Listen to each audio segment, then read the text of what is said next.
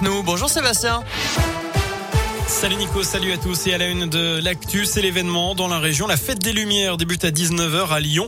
Quatre jours d'illumination jusqu'à samedi avec un protocole sanitaire renforcé, port du masque obligatoire partout, passe sanitaire dans les lieux clos, interdiction de boire ou de manger dans certains secteurs.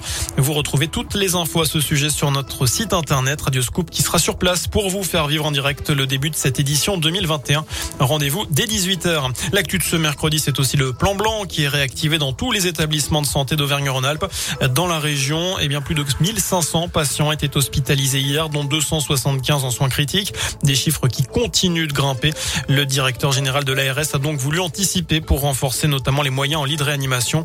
Euh, concrètement, des opérations non urgentes vont être déprogrammées comme lors de précédentes vagues du Covid. C'est le cas notamment au centre hospitalier de Bourg-en-Bresse. Actuellement, 30% du service de réanimation est occupé par des patients Covid, en plus de la douzaine en service de médecine, d'où la mise en place de ce plan blanc. Frédéric Labro-Goubi est la directrice de ce centre hospitalier. Ça veut dire qu'on peut euh, faire de la déprogrammation euh, chirurgicale, ce qu'on va faire, pour garder des lits euh, en aval pour les urgences ou pour les secteurs de médecine sur les secteurs chirurgicaux.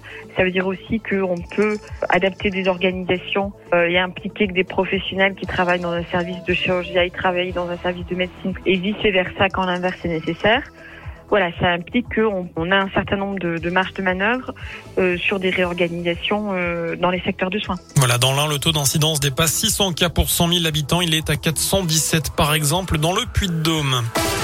Dans le reste de l'actu, Emmanuel Macron de retour dans la région. Aujourd'hui, le chef de l'État est en visite dans l'Allier où il a présidé ce matin un conseil des ministres en visio.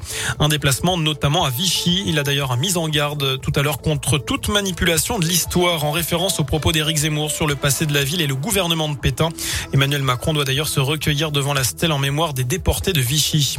Une nouvelle victime du gaz hilarant dans la région. Ce produit aux vertus soi-disant euphorisantes peut entraîner de sérieux effets secondaires parfois graves. Dernier exemple en date hier après-midi à Oyonnax dans l'Ain. Les pompiers sont intervenus chez un jeune homme victime d'un malaise, des cartouches de protoxyde à côté de lui. Il a été hospitalisé. En foot, la suite de la Ligue des Champions, Wolfsburg-Lille à 21h. Hier, le PSG a battu facilement Bruges 4 buts à 1. Demain, place à la Ligue Europa. L'OL recevra les Rangers. L'OL, eh bien, c'est un club où rien ne va en ce moment. Le directeur sportif et ancienne gloire du club, Juninho, pourrait partir cet hiver. C'est ce que dit le journal L'équipe.